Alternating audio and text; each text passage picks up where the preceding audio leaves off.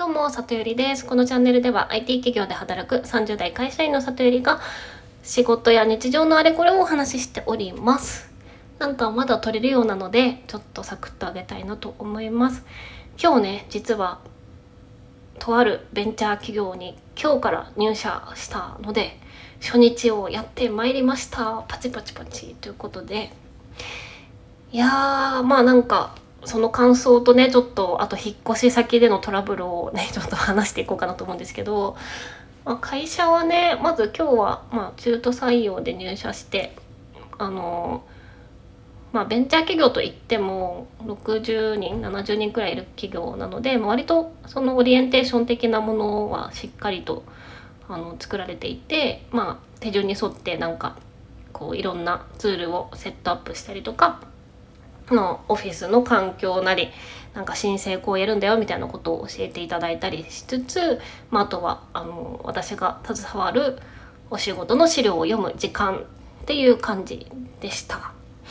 で私が今回、えっと、やることとしてはあの VR のアプリケーションの開発チーム開発部門があるので、まあ、そこの開発ディレクターっていうポジションですね。まあ何て言うんですかね会社によってまあ呼び方が違うだけで前やっていたプロジェクトマネージャーと、まあ、一緒ほぼ一緒なんですけど、うん、まあそういうポジションで入って、まあ、もう少し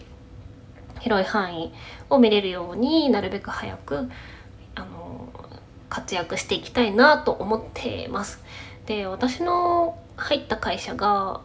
あのベンチャーではあるんですけど結構お金回りは良くってなぜならばあのそのプロダクトをねうまいこと使い回せる感じで作っているのでいろんなお客さんに対応するんだけどもそんなに開発しなくていいみたいな素敵な感じで作ってるからなんか収支のあの資料とか見てたんですけど粗利率がめっちゃ高くてびっくりしちゃって私前その SIR といってねお客さんから発注されたものを作るっていう業態でやってたんですけど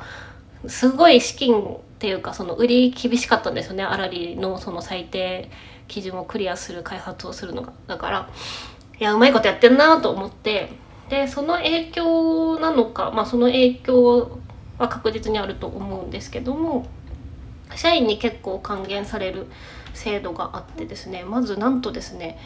えーと、新入社員、まあ、中途採用で入った人も含めてなんと1ヶ月間まるまるお昼代会社負担だそうです。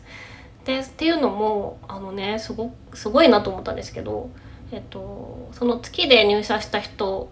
ごとに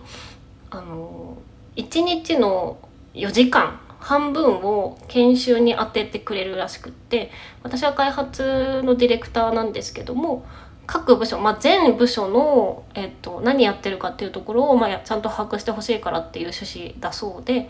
あの VR のプロダクトを作る上であの映像制作とかねそのテレビ業界からあの転職してきた人たちがいる編成チームみたいなのがあるんですけど、まあ、そういうところだったりとかあのいろいろもっとなんか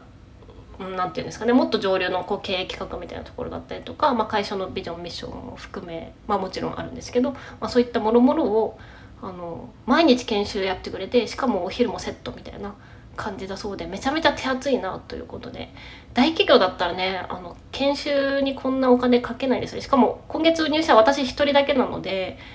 いくらコストを研修に使うんだっていうところを計算するとちょっといやこんだけやってもらうからにはマジで頑張んないといけないなってちょっと背筋が伸びた感じです。あとはあの稼働時間その労働時間の10%を好きなことに使っていいよっていうルールがあったりしてなんか本当に自由らしくってまあ何らかインプットしてねっていうあれみたいなんですけどなのでその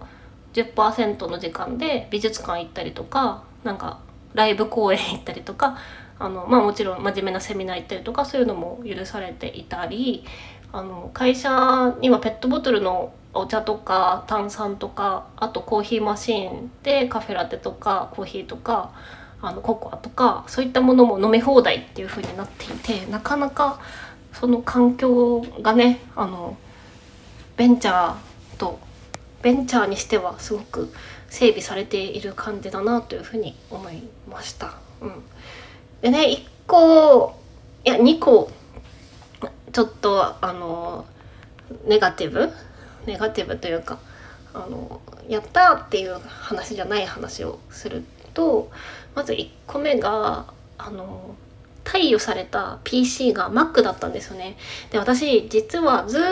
と Windows でやってきててあのエンジニア時代も。だから Mac ね一応 iMac は自宅で持ってるんだけども1年で1回くらいしか触ってなくってなので Mac のショートカットキーとか全然分かんなくてあのこっそり調べたりしてました。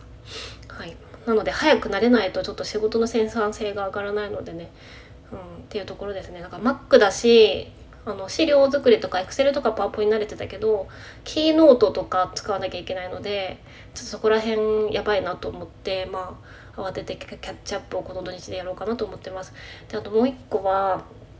あのね今までこの1年弱完全在宅勤務だったのでまあそのテレビ越しでしか人とね会話してなかったからまあ、刺激はそんなになかったんですよね。だからオフィスに一日中いて周りに人がいっぱいいてっていう環境がだからその1年ぶりだったのでなのでねなんかいやもっと前か。前の会社も辞める数ヶ月間はあの在宅勤務だったからなんか1年半ぶりくらいですかね。とするとまあそれだったら納得かな。なんかいや本当に疲れちゃって あのこんなに人がたくさんいるところでなんか仕事するってめちゃめちゃ疲れるんだなっていう感じでお昼過ぎてからもどっと疲れてヘトヘトになって帰ってきました。だからやっぱり全然何て言うんですかねその非言語で感じてる刺激とかまあその与え合っている情報とか何て言うんですかね。その仕事で一緒にいることの意味ってすごいやっぱりなんか気づいてる以上にあるんじゃないかなってちょっと思いました。であとねあの私のね家のあのこの前のラジオで話したかな。郵便受けの暗証番号が分からなくて。でね今日会社でねお昼に電話して聞いたんですよそしたらなんか郵便ポストのこう中を覗くと右側にこっそり書いてありますって言われたんですよ。で見たんですけどなんかちょっとあの適当な番号で表現しますけどなんか269とか書いてあってでもねダイヤルに9がないんですよだからどうしていいか分かんなくてでもねもうアマゾンので頼んだ商品がたくさんボックス全部私ので多分埋まってて。いやこれはまずいししかもそのねあの包丁とかフライパンとかを頼んでたからそれを開けられる前提で今日お肉とか買ってきちゃったんで。いやマジで開けないとしんどいと思ってすごいガチャガチャやってたんですよ。そしたらあの上にか上の階に住んでいるおばあちゃんが下に降りてきてもうダメ元で聞いたんですよ あのなんか管理会社に電話してここに番号が書いてあるって言われたんだけど Q がないからどうどうしたらいいんですかね？みたいな。なんか分かりますか？とか聞いたらですねちょっと耳の遠いおばあちゃんで「えー!」って言われてでも真剣に一緒に悩んでくれてでなんか「私の番号は149な148なんだけどね」とか言ってあの暴露してくれてなんかでも結局何のヒントにもならなくてそのおばあちゃん「あすいませんありがとうございました」って言ってあのお出かけにね行っていただいたんですけど。でもうどうしても諦められないからもうあのねもうランダムでガチャガチャガチャガチャその押しまくったんですよ。でもそのおばあちゃんのヒントで多分あの押す番号は3つなんだろうなと思ったからその3つをいろんな組み合わせでガチャガチャガチャガチャやってたらなんとか開きました。なので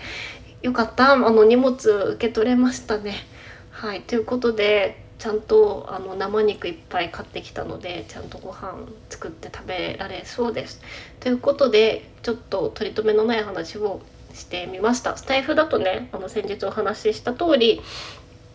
あの話す内容を絞って、まあ、それに見合った行動を積み重ねられるようにっていうことでやっていこうと思うのでちょっとざっくばらんな話を